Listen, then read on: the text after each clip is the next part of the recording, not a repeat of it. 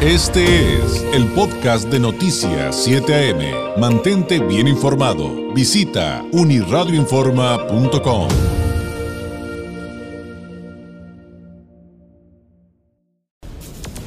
Este es el comentario nacional del periodista Carlos Álvarez. 8 de la mañana con 36 minutos, 8 con 36, como todos los lunes, el periodista Carlos Álvarez, corresponsal del Seminario Z en la Ciudad de México, analista eh, político, a quien usted encuentra como arroba gurú mexicano en redes sociales. Carlos, ¿cómo estás? Muy buenos días. Buen día, estimado David, estimado Victorio. Como siempre, David, te agradezco la oportunidad y el valioso espacio que me brindas en mi radio y valoro al público que me escucha y brinda su tiempo.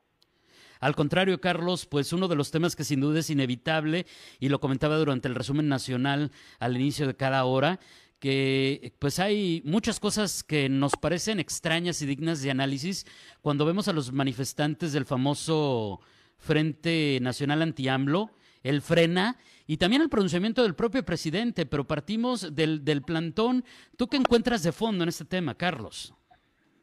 Bueno, el Frente Nacional Anti-AMLO, frena por sus siglas, no es la oposición que el país necesita, David.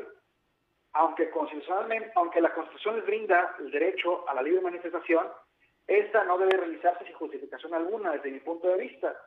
En lo personal no quiero que en México se instaure el fascismo, que es una ideología, un movimiento político y un tipo de Estado de carácter totalitario, antidemocrático y internacionalista de extrema derecha. Gilberto Lozano no es el líder que México necesita. Imaginemos que él fuera el presidente de la República.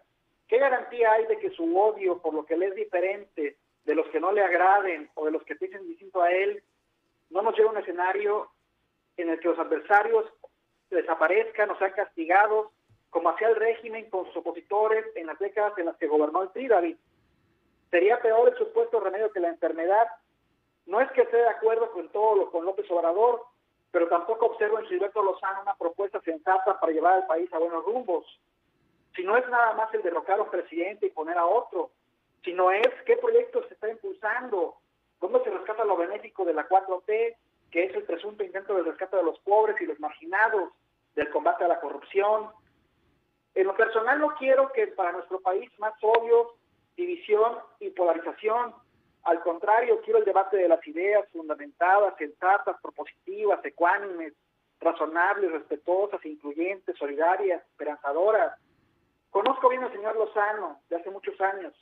Lo noto desequilibrado, agresivo, traumatizado. No es su enfermedad mental la que hará que este país cambie. Esas características, al contrario, son peligrosas para un líder. Le impiden a manejar el rumbo de un país. Está incapacitado para ello. Lo que sí me preocupa, David, es que el señor Lozano ya cuenta con una base social, por mínima que esta sea, y lo más grave es que está fanatizada. También me ocupa el saber quién o quiénes lo están financiando, David, porque es ostensible que cuentan con grandes recursos económicos. Cada casa de campaña instalada el pasado fin de semana en la Ciudad de México cuesta como mínimo 1.500 pesos. Hay videos, pruebas, elementos suficientes documentados y esas fueron entregadas en sus paquetes por el SENA a los individuos que se manifestaron y se plantaron sobre las avenidas de la capital de la República. Estaban nuevas las casas de campaña y así quedaron, porque ni siquiera fueron ocupadas, permanecieron vacías. ¿Quién o quiénes costean este movimiento? ¿Qué oscuros intereses persiguen, David? ¿Por qué no dan la cara? ¿Por qué tienen la cobardía de estar entre las sombras? Yo les pido tengan el valor cívico de salir a la luz, a la luz pública y luchar por sus ideas en la tribuna que más les convenga. Debatamos, reflexionemos, analicemos, pensemos, logremos consensos que permitan a México salir adelante. No quieran sembrar la semilla de la guerra civil que llevaría un baño de sangre entre compatriotas. Esos escenarios ya deben ser superados en pleno siglo XXI. Ya basta de rencores y odios entre mexicanos. No seamos los cangrejos de siempre, que se jalan unos a otros en una cubeta. Seamos águilas volemos hacia un futuro de prosperidad y progreso. Y lo más importante, devoremos a las serpientes de la división y la polarización nacional, David. Oye, pues fíjate que me aclaras muchas dudas que en particular yo tenía, Carlos. Sin duda, importantísimo, interesante lo que nos planteas, porque yo decía, viendo las imágenes a distancia, digo, a 3.000 kilómetros, 3.000, 3.500 kilómetros de distancia, yo decía, algo no me cuadra, como que yo veo muy bonito ese plantón, ¿no?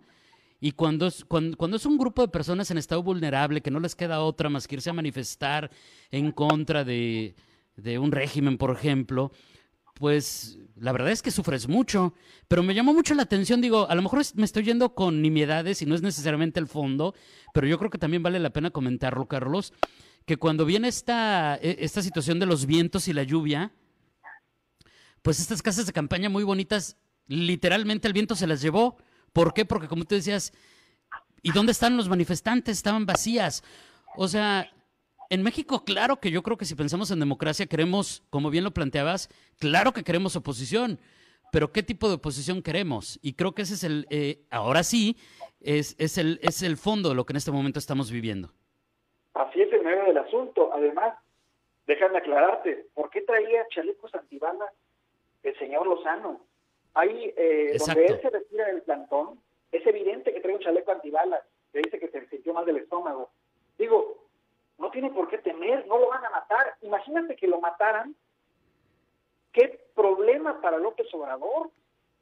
Es decir, no va a ser López Obrador quien lo va a atacar, al contrario, le tiene que dar garantías, como el mismo presidente dijo, porque si no, pues se le voltearía todo al presidente. O quizá su estrategia así muy extrema de los de frena sería martirizarse, que yo no lo creo.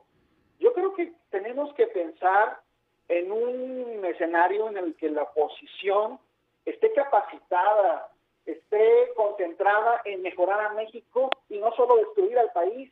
Yo no estoy a favor de todo lo que hace López Obrador. De hecho, en este espacio que tú me brindas, he manifestado mi desacuerdo muchas veces y aquí, está, aquí están los, los audios y los videos que han quedado este, grabados. Pero tampoco se trata nada más de romper las instituciones, Mira, quieren emular a López Obrador en aquel, en aquel, en aquel paro del 2006, cuando se plantó su reforma. ¿Quién lo financió? También quedan muchas dudas de ese movimiento, ¿no? ¿Quién fue? ¿Quién? Dicen que dejarán, o dicen que muchos hay líderes que ahora se están cobrando favores políticos. Pero había una causa justa, que fue el robo de la elección, de la presidencia de la República. En este caso, ¿qué causa justa hay? Si no nada más es derrocar al presidente per se. Eso no puede ser, eso no debe, eso, eso es un golpe, perdón, es un movimiento golpista, derrocador, como lo fueron movimientos en, en Sudamérica en los años 70. Eso no nos va a llevar a nada bueno, y la historia nos lo, nos lo ha mostrado, nos lo ha enseñado. Por favor, reflexionemos y no permitamos que el fascismo se instaure en México, porque eso no va a llevar a nada bueno, David. Sin duda, hay muchas cosas que se deben responder pero yo sí rescato como una de las más importantes, una de las tantas que tú planteaste y que es, bueno, y entonces, ¿cuál es la contrapropuesta? ¿Cuál es el, ese proyecto de nación que tú planteas? Eh, porque no podemos llegar nada más a decir que todo está mal.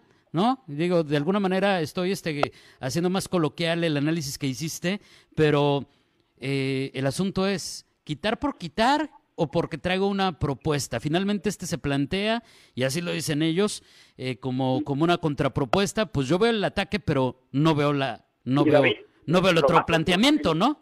Y lo más importante de lo que tú estás diciendo, ¿quién va a liderar esa propuesta? ¿Va a ser Gilberto Lozano? Ahí la dejo, David. Exactamente.